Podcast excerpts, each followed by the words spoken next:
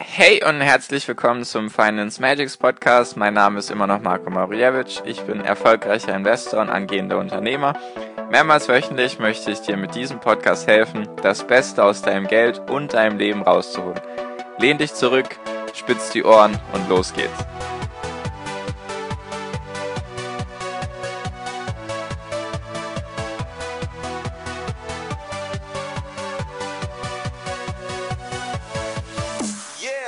Hi und herzlich willkommen zum Finance Magics Podcast. Heute schon Folge 69 und heute soll es um die zweite Anlagestrategie gehen, die ich dir vorstellen mag. In Folge 63 habe ich ja über ETFs geredet, also nur ETFs als Anlagestrategie und jetzt möchte ich eben mit Dividenden als Anlagestrategie weitermachen und da möchte ich jetzt einfach mal kurz erklären, was der Sache ist.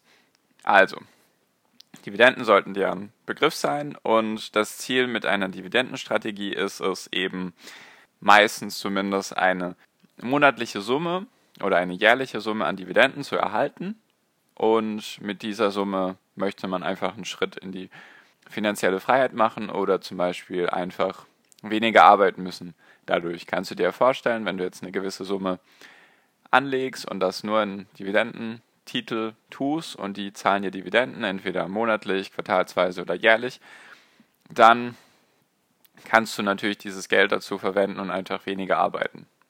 Das ist so Sinn und Zweck davon, meistens zumindest, wenn du so online ein bisschen schaust nach finanzielle Freiheit mit Dividenden oder Dividendenstrategie oder so, dann findest du meistens solche Menschen, die dann eben sich zum Beispiel als Ziel setzen, ich möchte 1000 Euro im Monat mit Dividenden verdienen um einfach, ja, das zusätzlich zu haben, weniger zu arbeiten oder halt dann auch in der Rente davon zehren zu können. Genau. Und da möchte ich einfach jetzt mal kurz erklären, wie genau diese Strategie aussieht oder was da die meisten machen und einfach nochmal so am Ende so meine Meinung dazu oder so ein kleines Fazit. Genau. Also, die Strategie besteht meistens daraus, dass man sich Unternehmen raussucht, die es eben schon länger gibt. Wen wundert's? Und diese Unternehmen zahlen halt eine stabile Dividende. Ich habe ja, glaube ich, schon ein, zwei Mal von Dividendenaristokraten erzählt. Das sind ja die Unternehmen, die 25 Jahre hintereinander Dividende ausbezahlt haben und die Dividende jedes Jahr gesteigert haben. Also die sind sehr stabil sozusagen. Wenn du überlegst, was in den letzten 25 Jahren alles passiert ist, einmal die Dotcom-Blase Anfang dieses Jahrtausends und jetzt die letzte Finanzkrise und trotzdem haben diese Unternehmen dann halt nicht nur Dividende ausbezahlt, sondern diese auch gesteigert. Das sind eben Dividendenaristokraten. Das ist eine Möglichkeit, mit denen man anfangen kann. Nur, was ich auch schon oft gesehen habe, ist, sind dann solche Rights oder REITs oder wie auch immer man die ausspricht. Also Real Estate Investment Trust, also sozusagen Invest, also sozusagen Unternehmen, die in Immobilien investieren. Das sind dann einfach Unternehmen, die besitzen mehrere Immobilien, meistens hunderte oder vielleicht auch tausende Immobilien. Und die sind dazu gesetzlich verpflichtet, die Mieteinnahmen an die Aktionäre auszubezahlen. Und da ist es meistens auch gang und gäbe, wenn man diese Dividendenstrategie verfolgt, dass man da halt solche REITs oder REITs oder wie auch immer man die jetzt ausspricht, also R-E-I-T-S, falls du da nachschauen magst, dass man die eben besitzt und der Vorteil bei solchen Rights oder REITs ist, dass diese meistens sogar monatlich Dividende bezahlen. Macht ja Sinn, weil sie ja monatliche Mieteinnahmen bekommen. Und meistens wird dann auch nach solchen REITs geschaut, die Immobilien besitzen, die in einem sehr guten Umfeld sind. Also das heißt zum Beispiel, dass man eben Unternehmen, dass man eben Immobilien kauft, die zum Beispiel ein Krankenhaus drin haben. Also weil Krankenhäuser werden jetzt nicht irgendwie verschwinden durch was auch immer, durch die Digitalisierung oder so. Im Gegenteil dazu werde, würde ich jetzt eher weniger in REITs investieren, die jetzt zum Beispiel hauptsächlich aus Einzelhandelsgeschäften bestehen, weil da hatte ich ja in Folge 33 meine Meinung dazu gesagt, was ich so persönlich vom Einzelhandel halte, wo der in meiner Meinung, wo der meiner Meinung nach hingehen wird, dass er eben hauptsächlich durch die Digitalisierung mehr und mehr verschwinden wird.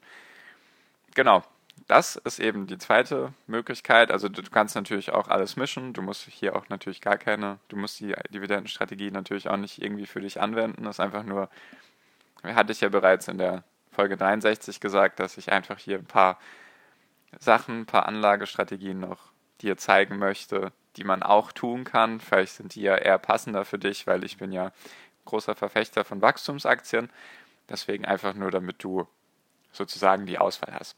Genau. Also es gibt die Dividendenaristokraten, dann gibt es die REITs und was manchmal auch noch gemacht wird, was eher weniger gang gäbe ist, sind dann solche Unternehmen rauszusuchen, die relativ frisch Dividenden bezahlen, nur die eine sehr hohe Dividendensteigerung haben, weil Unternehmen sind sehr interessant für diese Strategie, die dann ihre Dividende sozusagen stark steigern. Das heißt, wenn zum Beispiel ein Unternehmen im ersten Jahr 0,5% Dividendenrendite bringt pro Aktie und dann im nächsten Jahr bringt es 1% Dividendenrendite pro Aktie, dann klingt das jetzt auf den ersten Schlag nicht so viel, nur ist es ja trotzdem eine Steigerung um 100% von 0,5% auf 1%. Und da sind dann zum Beispiel solche Unternehmen wie Apple oder Microsoft manchmal eben in solchen Dividendendepots, weil die noch nicht so lange Dividenden ausbezahlen, nur meistens noch, also beziehungsweise jetzt die letzten Jahre ihre Dividendenrenditen relativ schnell steigern konnten. Und deswegen sind dann solche Unternehmen auch interessant. Genau, also du, du siehst, die Dividendenstrategie ist nicht ganz so schwierig irgendwie umzusetzen. Also du kannst eigentlich relativ simpel nach Dividendenaristokraten googeln oder nach Reads oder wie auch immer und dann hast du da relativ schnell schon eine Übersicht, was man da alles investieren kann, also welche Unternehmen es da gibt. Nur jetzt am Ende nochmal ein Fazit von mir und meine Meinung dazu. Also was wichtig ist zu verstehen, was ein bisschen, glaube ich, auch manchmal der Irrglaube ist. Dividenden sind jetzt keine Zinsen sozusagen, die du bekommst. Also das wird meistens so genannt. Dividenden sind sozusagen die Zinsen, die das Unternehmen ausbezahlt. Das habe ich bestimmt auch schon mehrmals so gesagt. Nur wichtig ist zu wissen, wenn du Aktionär bist, dann gehörst du ja zum Eigenkapital von einem Unternehmen. Also Eigenkapital und Fremdkapital gibt es ja. Fremdkapital ist ja all das, was das Unternehmen sich an Geld leiht, von zum Beispiel Banken oder durch in Form von Anleihen. Und dafür muss ja das Unternehmen dann Zinsen bezahlen. Ein Kredit hat eben eine gewisse Zinssumme und die muss eben bezahlt werden und bei Anleihen dasselbe. Und wenn du Aktionär bist, dann gehörst du zum Eigenkapital erstens und zweitens ist, die Dividende ist dann, gehört natürlich auch zum Eigenkapital und wichtig ist halt, dass die Dividende erstens freiwillig ist und nicht in dem Sinne einen Zins darstellt. Was ich damit meine, ist einfach, dass Dividenden werden ja aus dem Eigenkapital bezahlt. Und wenn du Aktionär bist, dann gehörst du ja zum Eigenkapital. Also kannst du das sozusagen schon ein bisschen als Zins verstehen, nur es ist so, du besitzt Aktien und dann zahlt das Unternehmen aus dem Eigenkapital, also aus dem Geld, was du auch als Aktionär mit eingebracht hast, weil du Aktien besitzt, zahlt es eben diese Dividenden aus. Also du kriegst sozusagen dein eigenes Geld, was du sozusagen einbezahlt hast, bekommst du wieder zurück. Deswegen könnte man von Zinsen reden, nur es ist nicht zu verwechseln eben mit solchen Kreditzinsen oder mit Anleihenzinsen. Und da ist eben der Vorteil an Dividenden im Vergleich zu einem Performancegewinn, weil beides, also jetzt nochmal wichtig, der Performancegewinn und die Dividenden sind bezogen auf das Eigenkapital. Also wenn deine Aktien mehr wert werden, dann steigt sozusagen das Eigenkapital vom Unternehmen, was du besitzt. Nur du hast den psychologischen Vorteil bei Dividenden, dass du eben das Geld ausbezahlt bekommst. Wenn du Aktien besitzt und die steigen jetzt im Wert, nehmen wir an, du hast eine Aktie gekauft für 100 Euro und die ist jetzt 200 Euro wert, dann hast du 100% Performance-Gewinn gemacht. Nur du hast diesen Performance-Gewinn nicht, solange du die Aktie nicht verkaufst.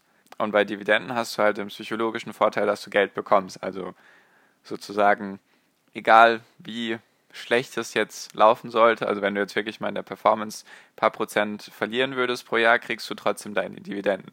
Nur wichtig ist halt, deswegen auch diese weite Ausholung hier gerade mit dem Eigenkapital, wichtig ist zu wissen, wenn es einem Unternehmen schlecht geht, also es zum Beispiel Verluste schreibt oder so, und dir trotzdem Dividenden ausbezahlt, dann nimmt es ja das Geld von sich selbst weg. Da muss es vielleicht im Umkehrschluss, weil es dir Dividenden ausbezahlt, muss es vielleicht mehr Kredite aufnehmen. Deswegen ist es wichtig, das im Hinterkopf zu haben, wenn man diese Strategie machen will und dass man halt dann auch auf bestimmte Kennzahlen schaut beim Unternehmen. Also erstmal macht es überhaupt Gewinn? Wenn ja, wie hoch ist die Dividende?